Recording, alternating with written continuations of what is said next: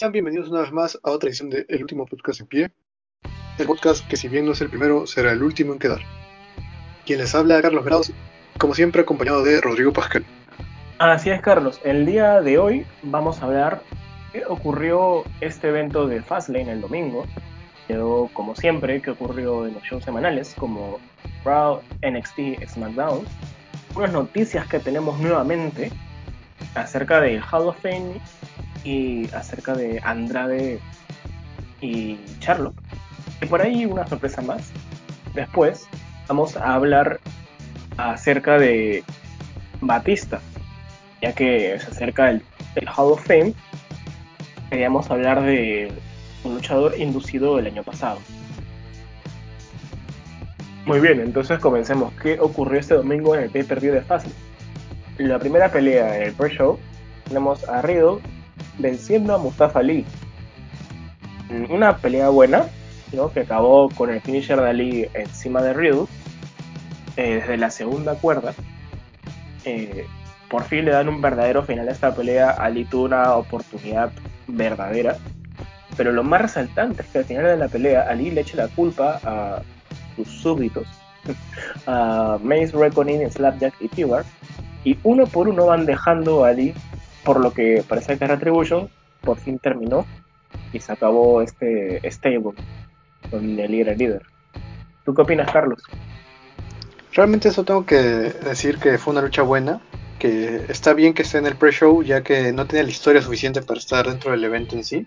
resalto mucho el Broderick que aplica a Matt Riddle desde la segunda cuerda sobre Ali y como dices, la separación creo que le va a ir mejor a los miembros de Retribution, más que nada a Dominic Dajakovic, ya que por ser parte de la agrupación no podía destacar más que sus compañeros, ni mucho menos más que Ali, así que se tuvo que limitar demasiado. Para mí es un acierto esta separación de una vez por todas. En el siguiente encuentro tenemos a Nia Jax y Shayna Baszler defendiendo sus campeonatos frente a Sasha Banks y Bianca, Belair. Como venía comentando, no esperaba mucho de este combate, teniendo en cuenta como antecedente el pasado en Elimination Chamber. Las campeonas retienen el título, pero yo creí que Tamina y Natalia iban a interferir después del combate para construir una rivalidad en torno al título de pareja femenino camino a WrestleMania.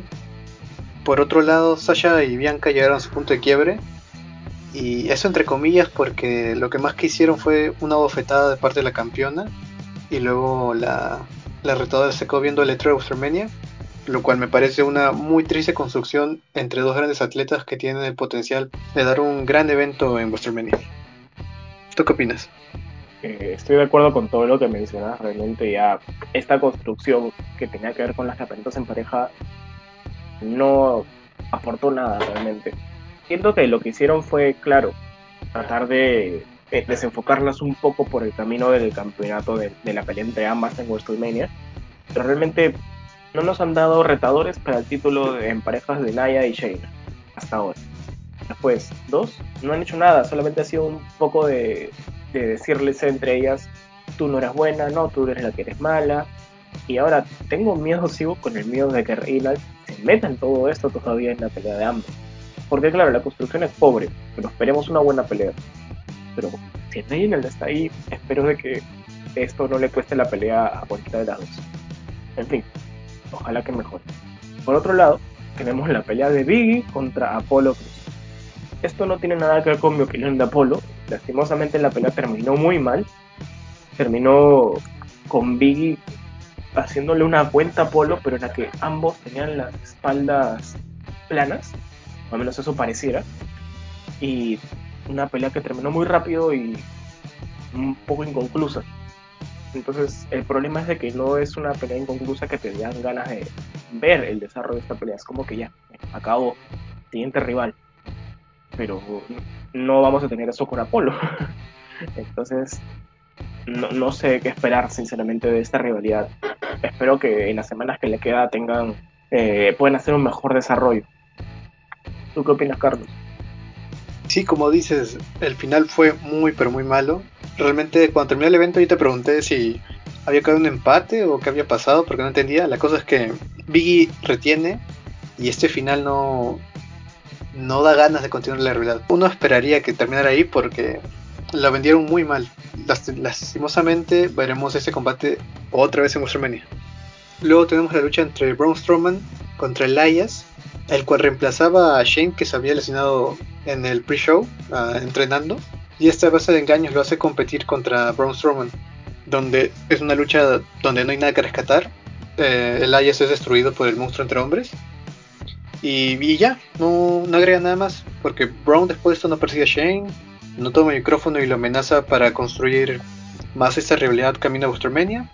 Así que para mí esto no suma nada. Y es una lástima porque el año pasado Elias tenía una rivalidad siquiera contra el Rey Corbin camino al Magno Evento, pero en esta ocasión no lo están usando para nada. ¿Tú qué opinas? Eh, yo creo que, no sé si la palabra es resaltar, pero con Elias eh, al menos vimos de que intentó un poco engañar al monstruo, ¿no? O sea, no fue un squash así de frente que lo derrotaron, o sea, un squash.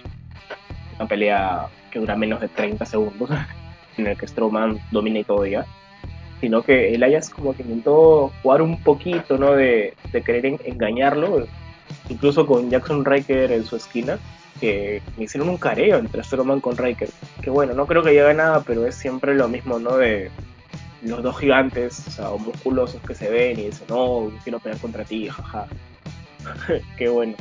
Al final nada, eh, la pelea terminaba con Elias perdiendo, pero eso, esos pocos minutos que duró, creo que fue mejor que lo que hubiera sido solamente destruirlo ya. Así que a ver a qué llega esta rivalidad con, con Shane. Luego tenemos a Rollins contra Nakamura. Una pelea simple, pero muy, muy buena. Realmente, ese es el regreso de Rollins al ring después de varios meses. Y su primera pelea es contra Nakamura. Y dieron una muy buena pelea. Que obviamente Nakamura termina perdiendo. Pero esto solamente mejora, ya que va creciendo la rivalidad entre Rollins con Cesaro, que es el amigo de Nakamura. Eh, espero que realmente esto sirva de algo para mejorar un poco a Cesaro y que en base a querer ayudar a su amigo o a un poco vengarlo de repente por la humillación que recibió luego, pueda mejorar un poco su personaje en base a WrestleMania y darnos una muy buena pelea no solo en la parte de la lucha, sino también en la historia. ¿Qué, qué opinas tú?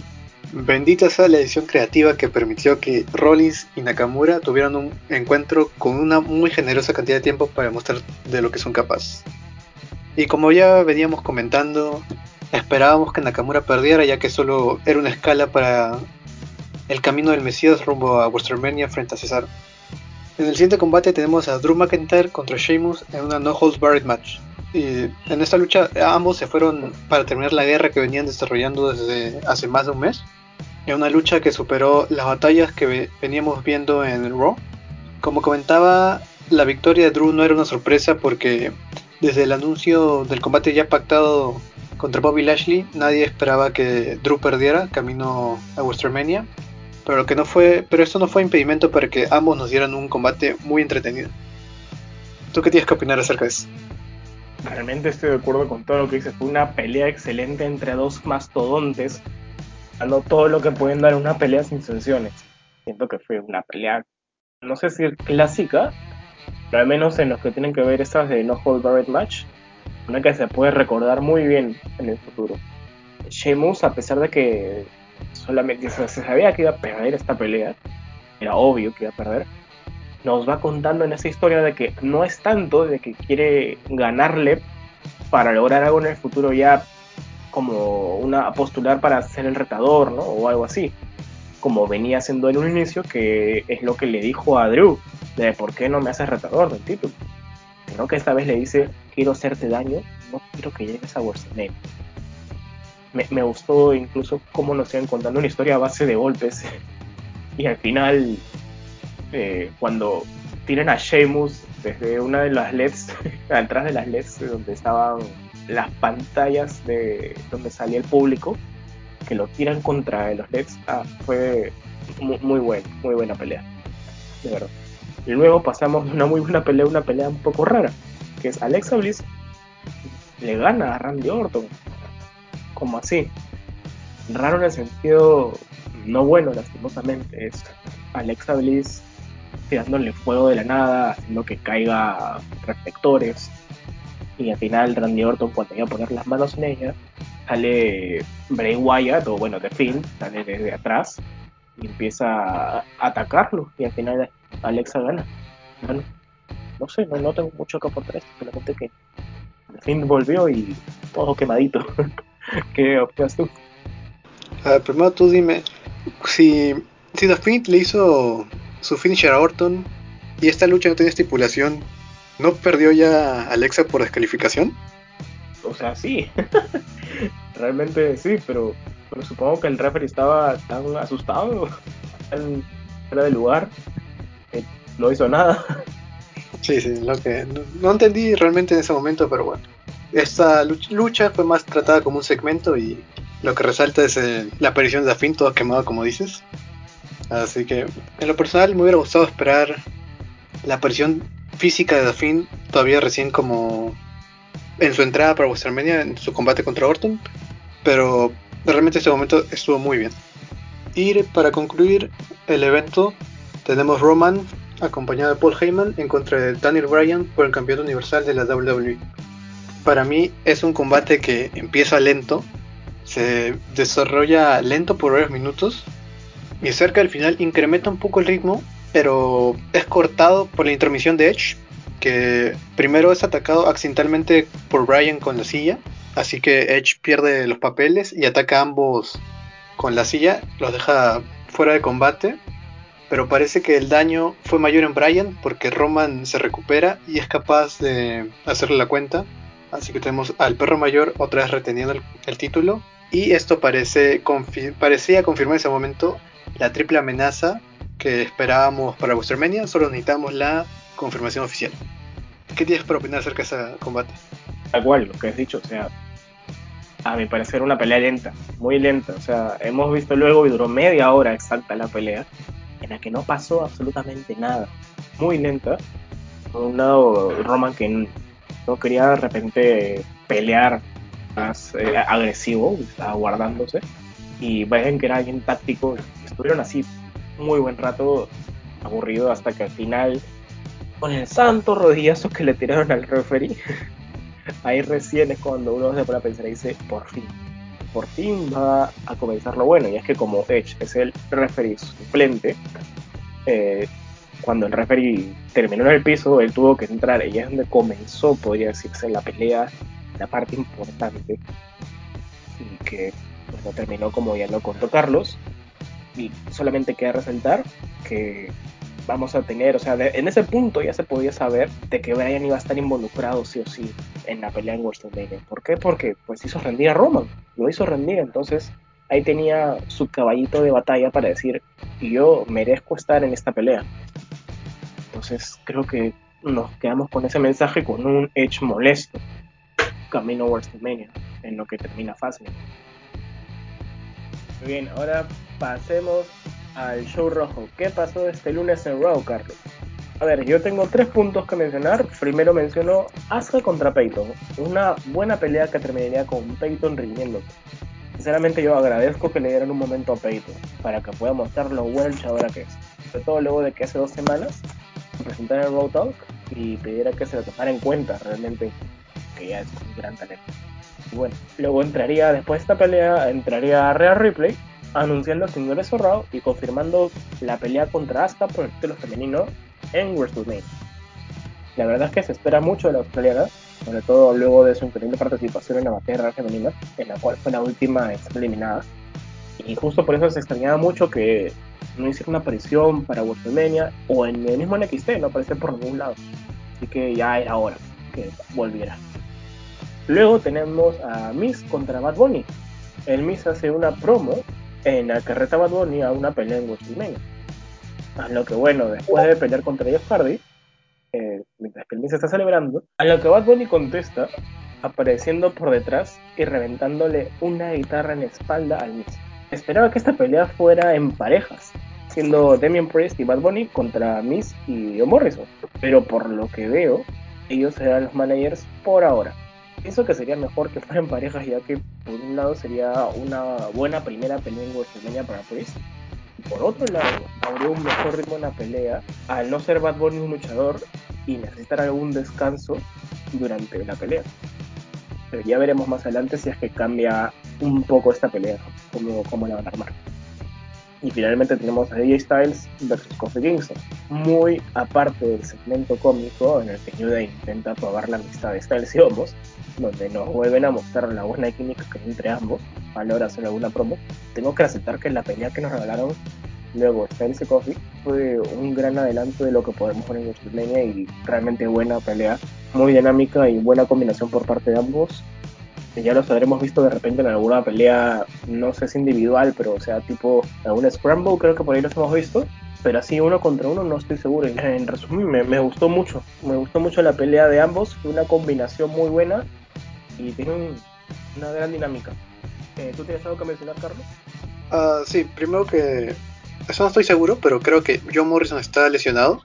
Así que por eso no estamos teniendo esta lucha entre parejas. Y solo tenemos a Bad Bunny contra, contra Damis.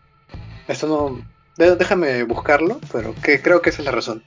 También en el debut de Rhea Ripley y su oportunidad titular, si bien es una lucha que esperaba para WrestleMania, la forma de hacerlo no me ha gustado, ya que tiene muy poco tiempo para armar esta rivalidad, lo que me deja un mal sabor de boca. Si hubiera sido, no sé, dos semanas antes y hubieran construido algo muy bueno, estaremos esperando un muy buen combate con grandes expectativas.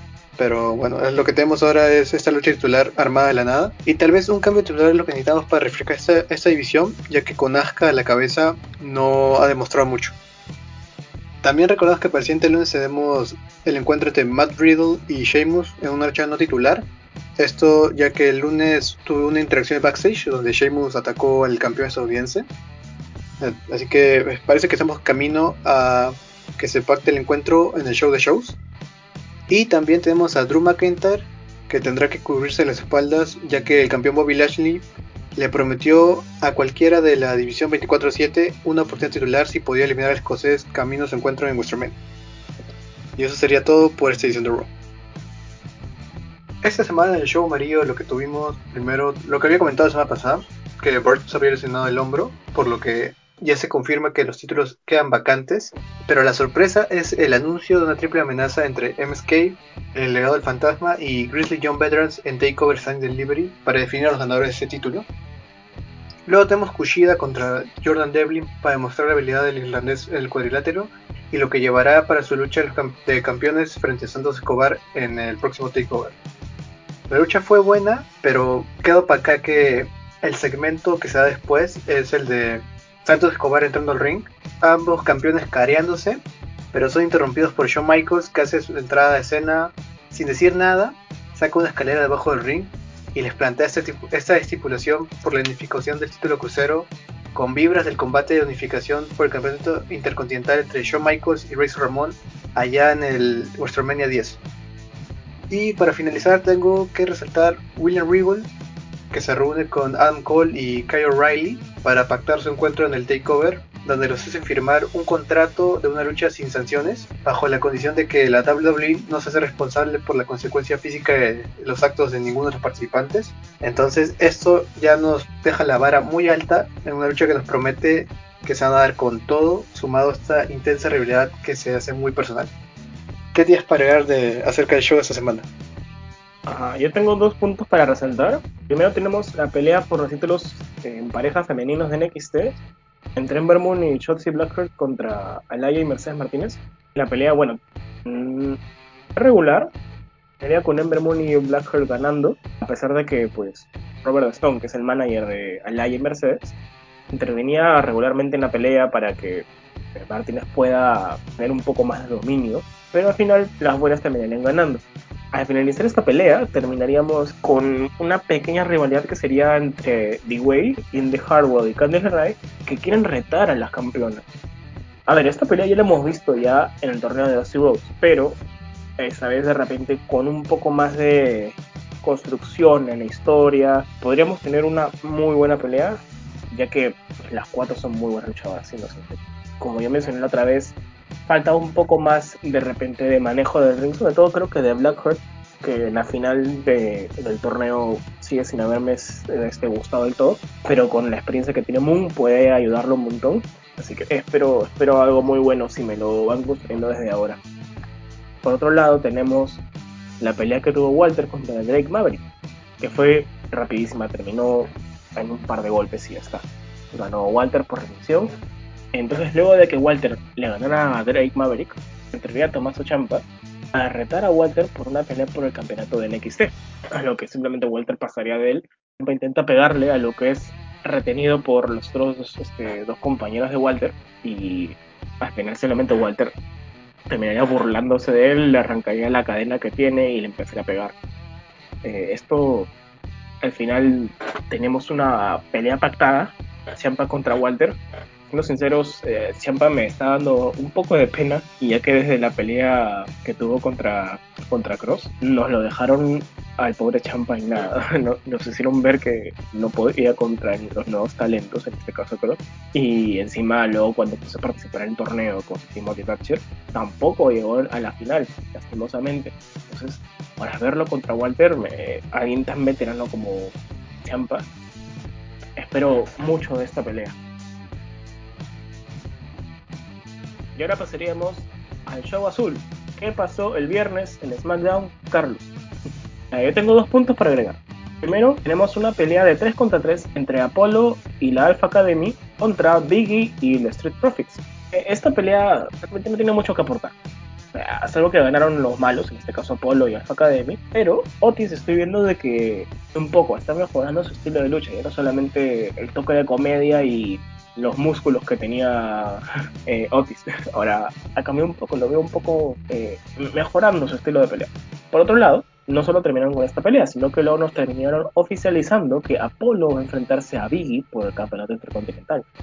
Bueno, como lo mencionamos en un inicio, realmente no esperamos mucho, ya que con el resultado que sea un Fastlane, no sabemos qué hacer. Ojalá que puedan construir mejor Apolo, por favor. Ya no solamente concéntrense en de que es de Nigeria, con ese acento al menos en la pelea que he visto hoy día, no lo he visto ya como un toque caricaturesco.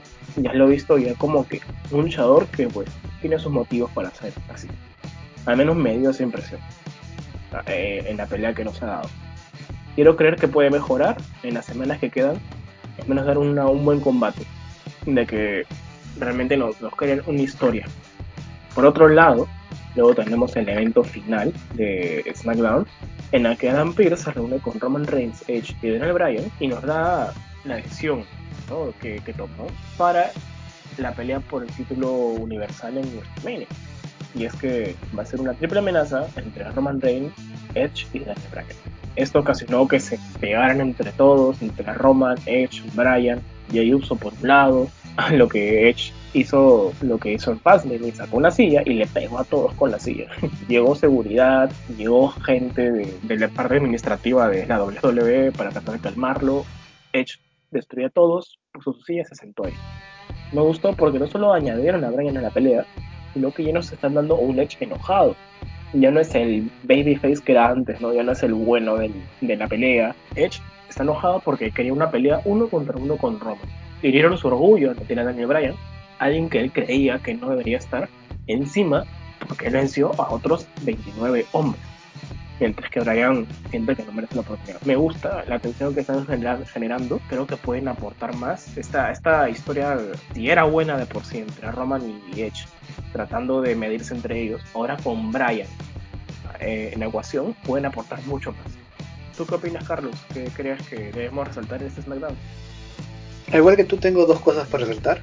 Bueno, más que nada para agregar, porque la primera que tengo es en el combate de Seth Rollins y Nakamura, como revancha del combate que tuvieron el domingo, donde por ser un show semanal no esperamos la calidad que tuvieron en el evento, pero es lógico ya que los reflectores ahora van a estar donde Cesaro y Rollins, ya que al final del encuentro, el que gana Rollins, el suizo ataca al Mesías, lo cual nos confirma el encuentro en solitario entre ellos dos. Yo estoy muy agradecido de que ya esté oficialmente pactado, ya que también estaba la posibilidad de la lucha entre parejas de Nakamura y Cesaro contra un probable Rollins y Murphy. Luego también tengo la confirmación de Owens y Sami, que siento que desperdiciaron mucho tiempo con esta, no sé si rivalidad o asociación entre Sami y Corbin. Este tiempo lo pudieron usar para construir una mejor rivalidad entre Owens y Sami. Y si bien esto siempre llama la atención, creo que es muy conformista quedarse con una rivalidad basada en el pasado de los ex mejores amigos. Eso es todo lo que tengo para esta edición de SmackDown. Y habiendo terminado con el show de la semana, tenemos las noticias de la semana. Primero tengo que, después de Fastlane del domingo pasado, la WWE.com publicó un comunicado oficial sobre la liberación de contrato de Andrade 100 Almas, donde diversas fuentes comentan que la negociación de liberación no figura la cláusula de 90 días de, de no competencia, por lo que el ídolo podría formar parte de las filas de cualquier empresa que quiera hacerse con su servicio. Recordemos que durante el paso de Andrade en WWE, este logró un reinado de 151 días como campeón estadounidense, un reinado de 139 días como campeón de NXT y un premio a la lucha del año en el año 2018 por su combate frente a Johnny Gargano en NXT Takeover Philadelphia. Luego, el miércoles 24 de esta semana, la cuenta oficial de Instagram de WWE India publicó un video revelando la incorporación de, The Great Khali como miembro del Salón de la Fama de la edición 2021. Dalip Singh Rana, nacido el 27 de agosto de 1972, es mejor conocido como The Great Khali por su paso en la empresa de Vince McMahon. Singh se convirtió en el primer luchador profesional indio que firmó un contrato con la WWE debutando el 7 de abril del año 2006 en un show de SmackDown como un monstruo dominante atacando al Undertaker. Si bien desde ese momento hasta su final de carrera en el año 2017 solo cosechó un campeonato mundial peso pesado de 61 días en el año 2007, después de ganar la batalla real de 20 hombres por el título vacante que dejó Edge debido a una lesión, ya sea como una amenaza como lo fue frente a, a nombres como The Undertaker, John Cena y Batista, o como un alivio cómico como comenzó a ser utilizado a finales de su carrera, The Great Khali siempre estuvo ahí para cumplir su papel a pesar de sus limitaciones en el ring. Es por esto que en la siguiente edición, Dalip Singh Rana se unirá a la clase 2021 como miembro del Salón de la Fama. Entre otras noticias, también este 26 de marzo se dio el aniversario número 19 de Ring of Honor, donde para resaltar, primero tengo el primer encuentro titular que se dio en esa velada entre Shane Taylor Promotions, conformado por Shane Taylor, Kaun y Moses, reteniendo el campeonato mundial de parejas de 6 hombres frente a The Mexi Squad, conformado por Bandido, Flamita y Rey Horus, en una muy buena lucha que nos deja a los, a los mexicanos tensos y discutiendo, lo cual nos lleva a que se pacte una triple amenaza en la misma noche. Y esto ha sido decirlo, tremenda lucha que se dieron los tres mexicanos, donde al final Bandido es el que sale como victorioso. También tenemos un cambio titular, ya que Tracy Williams derrotó a Kenny King por el Campeonato Mundial de la Televisión. Recordemos que King entraba como reemplazo al portador del título y compañero de la facción ingobernable Dragon Lee, que está fuera por una lesión. Así que veremos si esta derrota trae una repercusión dentro de la facción. Eh, luego tendremos una pelea entre la Fundación con Red Titus y Tracy Williams contra la facción ingobernable. Tendríamos eh, como miembros a la Bestia del Ring y Kenny King con Amy Rose, en la que la Fundación ganaría los títulos en pareja de Raw. También se tiene que resaltar que la Bestia del Ring sustituyó a su hijo, el cual era, el campeón y miembro de la facción ingobernable Dragon Lee, ya que este se encontraba lesionado. Eh, finalmente tendremos una pelea entre Rush, que era el campeón, contra Jay Little. Esta pelea la ganaría Rush por el título mundial de Ring of Honor. De esta forma, pues, serían los resultados de este evento de Ring of Honor. Y pasaremos a otras noticias. Otra noticia alegre, ya que se anunció oficialmente el ingreso al Hall of Fame 2021 de Kane. Esto sucedió durante el programa WWE de Bump donde Undertaker le dio la noticia a un Kane que muy emocionado y con lágrimas dijo que eso significaba mucho para él. Glenn Thomas Jacobs, nacido el 26 de abril de 1967, mejor conocido como Kane, apareció por primera vez en la WWE en el evento Bad Blood de 1997, costándole la pelea de Undertaker contra Shawn Michaels en la primera lucha Hell in a Cell en su carrera logró ser una vez campeón de la WWF, una vez campeón mundial peso pesado, una vez campeón ECW, dos veces campeón intercontinental, una vez campeón hardcore llegaría a ser 11 veces campeón en parejas con distintos luchadores y conseguiría ganar el maletín del señor Dinero en el Banco. Por un largo tiempo tuvo el mayor récord de eliminaciones en un Real Rumble, siendo un total de 11 en la edición del 2001. Actualmente tiene el mayor número de eliminaciones acumuladas con un número de 46 y el mayor número de apariciones con un total de 20, siendo el octavo luchador en un campeón triple corona, el tercero en ser un Grand Slam. Está de más decir que es un logro más que merecido para alguien tan importante y que ayudó tanto a esta industria, para alguien como Kane. Por lo que felicidades para el Monstruo Rojo por su ingreso a Hall of Fame, más que merecido. Y en otras noticias, tendríamos la triste confirmación de que Charlotte Flair dio positivo al COVID, siendo este el motivo por el cual no apareció últimamente en la programación semanal descartando cualquier rumor sobre su futuro en la compañía debido a la reciente liberación de su pareja, Andra de eh, los mejores deseos para ella y ojalá se pueda recuperar pronto. Y ahora es momento de hablar del tema de esta semana, que viene a colisión de el anuncio de que Batista no será partícipe de esta edición de Hall of Fame, pero sí será introducido en una edición posterior. Así que vamos a abordar la carrera de Batista desde sus inicios hasta el final de WWE. David Michael Bautista Jr., nacido en Washington, D.C. el 18 de enero de 1969, es un ex peleador de artes marciales mixtas, un actor conocido por interpretar a Drax en las películas del universo cinematográfico de Marvel, y más importante, y la razón por la que es el tema esta semana, es un luchador profesional retirado. La historia de Batista en el negocio del wrestling comenzó cuando conoció a Core Henning y a Road Warrior Animal en un congreso de fisicoculturismo a finales de los 90.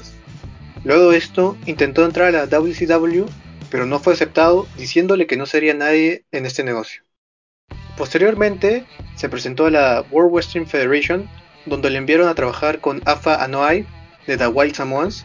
Es ahí donde hace su debut luchístico el 30 de octubre de 1999 bajo el nombre de Khan en la promoción de Anoa'i, la World Extreme Wrestling, donde compitió hasta el año 2000.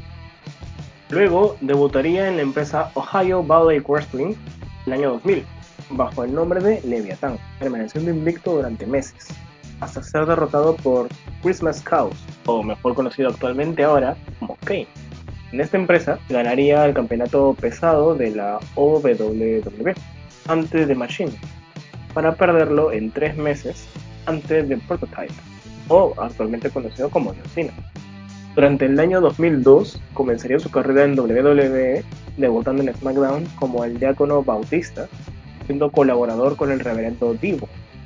Tendría su primer combate el 17 de junio, junto a Divo, venciendo a Randy Orton y a Farok, terminando su alianza con Divo en agosto, luego de que Batista lo atacara y finalmente lo derrotara en una pelea la semana siguiente.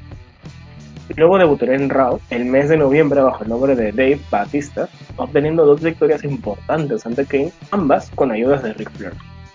A comienzos del 2003 participó dentro del Royal Rumble de ese, de ese, año, entrando como número 28 y logró quedar entre los cuatro últimos del combate, siendo eliminado por The Undertaker. Al día siguiente de Raw, Batista se unió a Triple H, Ric Flair y Randy Orton para formar el ya conocido Evolution tras atacar a Scott Steiner. Pero poco tiempo después, Batista sufrió una lesión en su tríceps que se agravó dos veces durante su rehabilitación, postergando así su retorno a los rings el 20 de octubre del año 2003, interfiriendo en la pelea de Goldberg contra Michaels. Este último comenzaría una realidad que culminaría posteriormente en el evento Armageddon. En este evento Batista participó en dos combates, el primero perdiendo contra Shawn Michaels y el segundo, ganando una Gauntlet Match de parejas junto a Ric Flair, convirtiéndose en campeones por pareja por primera vez en la icónica noche donde toda la facción de Evolution salió con campeonatos en su cintura. En el Royal Rumble 2004, Batista y Flair retuvieron el campeonato frente a los Dudley Boys en una lucha de mesas y de igual manera se enfrentaron a Chris Jericho y a Christian el 2 de febrero en Raw reteniendo los títulos. Sin embargo, el 16 de febrero fueron derrotados por Booker T y Roman Dam, culminando su primer reinado como campeones de parejas de Raw. Pero poco después de un mes, los logran recapturar el 22 de marzo en una edición de Raw. En este periodo, Batista junto a Evolution gana su combate en WrestleMania 20, siendo una handicap match de 3 contra 2, conformado por Batista, Flair y Orton, derrotando a The Rock y Mick Foley. Luego esto, su segundo reinado como campeón mundial de parejas llega a su fin el 19 de abril, cuando Chris Benoit y Edge los derrotan en, una edición de Raw. Después entra en, varios, en varias rivalidades cortas contra personas como Maven, Chris Jericho, Chris Benoit y Randy Orton, en Survivor Series forma parte del equipo de Triple H, conformado por Triple H, Batista, Edge y Stinsky, pero son derrotados en la lucha de eliminación clásica frente al Team Orton, conformado por Randy Orton, Chris Jericho, Chris Benoit y Maven. Luego en el año 2005, Batista comenzaría el año siendo eliminado en la cámara de eliminación por Randy Orton en el evento New Year's Revolution, atacando a este luego de que lo eliminara ayudando a la vez a Triple H para que gane el campeonato mundial peso pesado. Luego de eso, el público miraría de manera positiva a Batista, por lo que Triple H le diría que no entre al Royal Rumble para evitar que se vuelva un contendiente por su título. Batista entraría igualmente a la pelea y la ganaría, para así tener la oportunidad de pelear por uno de los títulos máximos de la empresa en WrestleMania 21, siendo el título de Triple H o el de JBL finalmente optaría por el título de Triple H, abandonando Evolution y volviéndose face. De esta forma, ganaría el campeonato mundial en WrestleMania 21 Triple H y reteniéndolo ante él nuevamente en Backlash y en Vengeance, siendo la segunda pelea un Hell in a Cell. El 30 de julio pasaría la marca azul junto con su campeonato, entrando en una rivalidad contra JBL, en la cual defendería su título en los eventos de Great American Bash, SummerSlam y en una edición de SmackDown. Luego retendría su título ante Eddie Guerrero en el evento de No Mercy. Batista sería el capitán del equipo SmackDown en el evento Survivor Series, derrotando al equipo de Raw, lo cual generaría una rivalidad con los en ese entonces campeones mundiales en pareja Kane y Show, a quienes enfrentó junto con Rey Mysterio, pero terminarían siendo derrotados en el evento de Armageddon. Dos días antes de ese evento, Batista y Mysterio derrotaron a MNM, conformado por Johnny Nitro, Joe Mercury y Melina convirtiéndose en los campeones en pareja de, de WWE. Volviendo Batista doble campeón. Pero NMM recuperaría los títulos luego de que Mark Henry interviniera en una pelea. Días después, Batista se lesionaría en una pelea contra Henry en un house show, teniendo que dejar vacante el campeonato mundial peso pesado. Luego, el 7 de julio del 2006, Batista regresaría de su lesión, atacando a Henry, en la cual entraría una rivalidad para The Great American Bash, sin embargo, eh, en un combate anterior a este dicho evento, Henry se lesionaría, por lo cual estaría inactivo, reemplazando así a Henry por Mr. Kennedy, donde Batista perdería por descalificación. Luego, el 28 de julio SmackDown, Batista sería nuevamente derrotado por Kennedy, pero esta vez por un conteo fuera. Finalmente, el 4 de agosto en un show de SmackDown, Batista podría derrotar a Kennedy, ganando al, al fin así la oportunidad por el campeonato mundial peso pesado. Esta oportunidad llevaría a Batista a entrar en un feudo con Jim Booker, al cual derrotaría pero por descalificación en SummerSlam, lo que no le permitió llegar al campeonato. Pero luego en el evento de No Mercy eh, se enfrentaría a Booker T nuevamente, pero este volvería a retener su campeonato. Esta vez en una lucha en la que participarían Batista, Bobby Lashley y Finn. Finalmente en Survivor Series, Batista podría derrotar a Kim Booker, ganando así finalmente el campeonato mundial peso pesado por segunda vez en su carrera.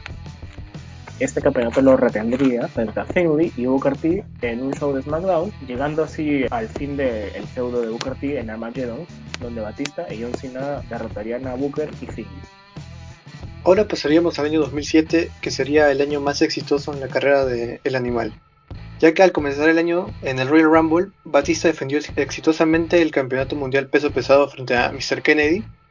Posteriormente, inició una de las mejores rivalidades del show azul frente a The Undertaker en torno al campeonato mundial, después de que el enterrador ganara el Royal Rumble y retara a Batista para el evento de WrestleMania. En No Way Out, Batista debió formar equipo con The Undertaker, pero ellos perdieron frente a John Cena y Shawn Michaels después de que traicionara al hombre muerto. Finalmente, en WrestleMania 23, The Undertaker derrotó a Batista perdiendo el campeonato mundial peso pesado. Luego de esto se enfrentó al enterrador en Backslash en una lucha del último hombre en pie, acabando en empate, y en una edición posterior de SmackDown repitieron el resultado dentro de un Steel Cage, luego de que ambos participantes escaparon al mismo tiempo. Inmediatamente después de este combate, Mark Henry vuelve de su lesión, remata al Undertaker para posteriormente hacer acto de presencia Edge, canjeando el Melting Money in the Bank que había ganado momentos antes. A partir de ese momento, el animal se enfrasca en una realidad con Edge, buscando recuperar el campeonato en eventos como Judgment Day, One Night Stand y Vengeance, pero perdiendo en todos los encuentros y en este último perdiendo con la estipulación de que no podría optar por el campeonato mientras Edge sea campeón. Afortunadamente para Batista y desafortunadamente para Edge, el canadiense sufrió una lesión en el pectoral mayor, dejando el título vacante.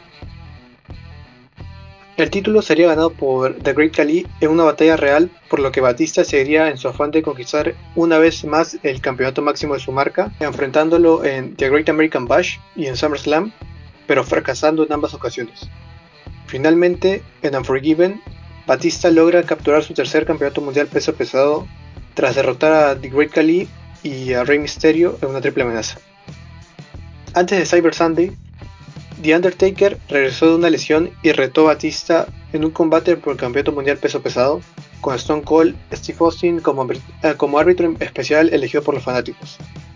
En dicho combate, Batista salió victorioso igualando su marcador con el enterrador, por lo que el desempate se haría en una Hell in a Cell match en el evento Survivor Series, donde The Undertaker fue derrotado por Batista gracias a la interferencia de un Edge que regresaba de su lesión.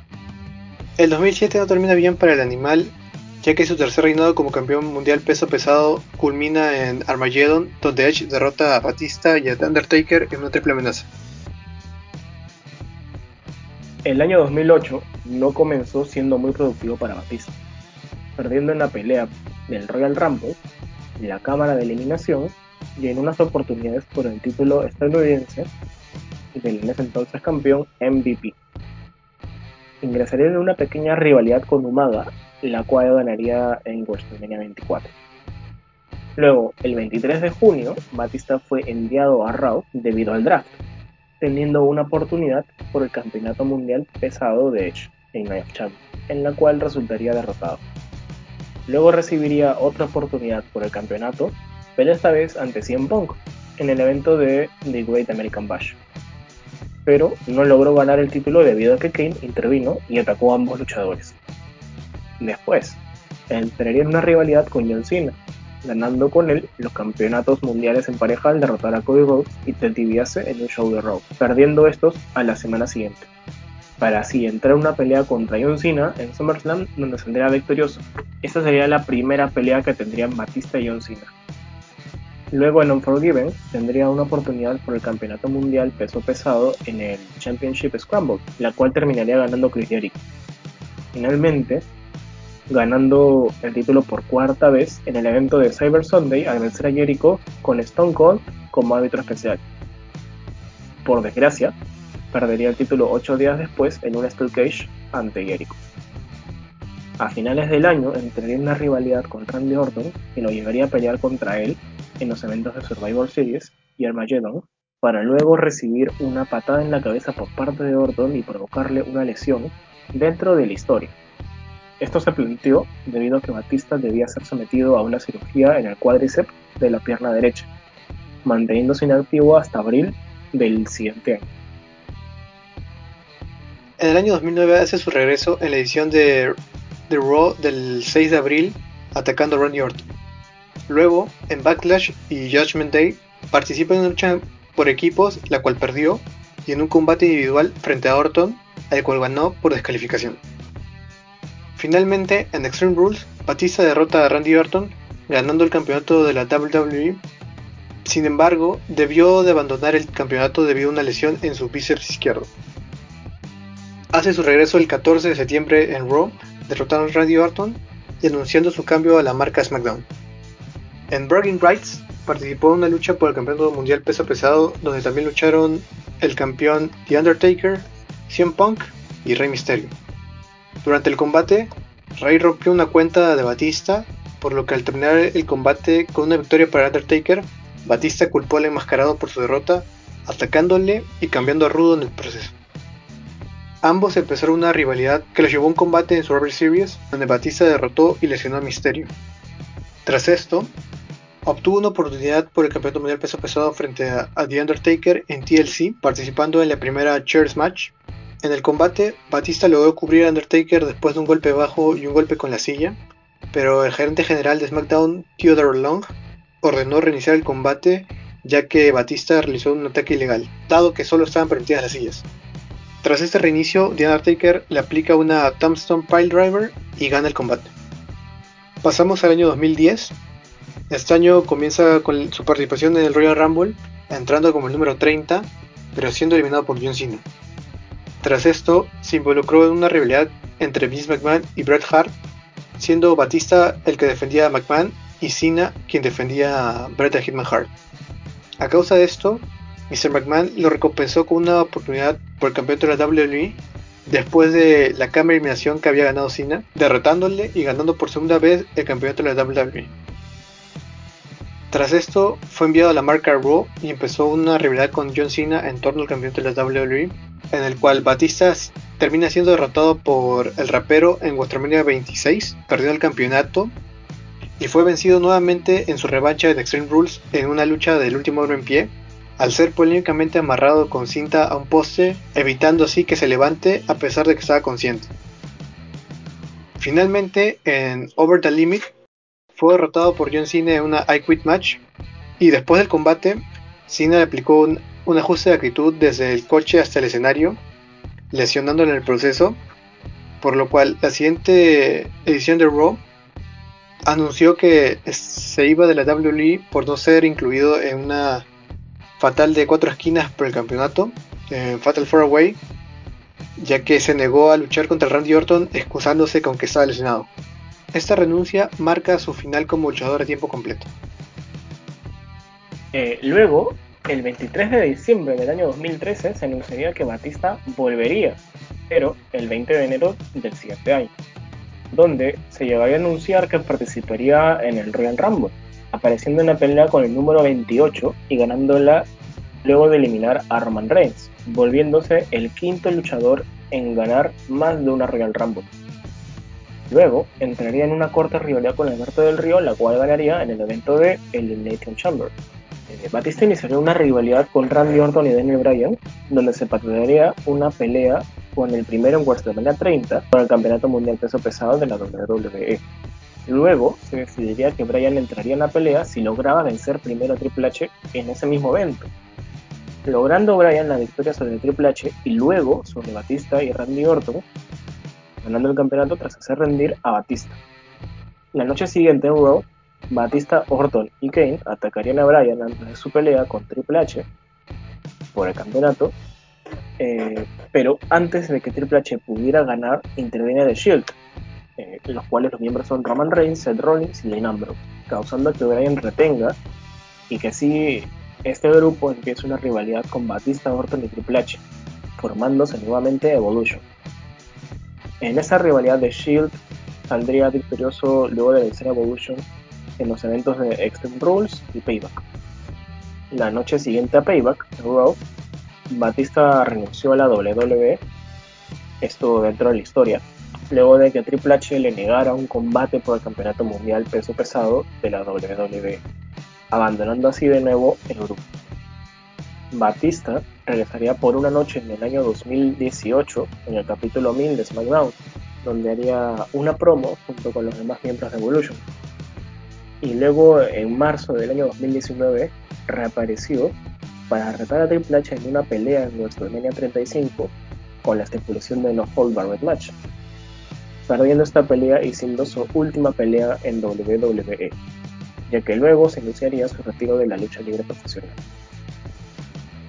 De esta manera podemos ver que Batista tuvo grandes logros, siendo que fue dos veces campeón de la WWE, cuatro veces campeón mundial peso pesado, una vez campeón de, en parejas de la WWE con Rey Mysterio, tres veces campeón mundial en parejas dos con Ric Flair y una con John Cena, y también habría ganado dos veces el Royal Rumble, uno el año 2005 y otra el año 2014.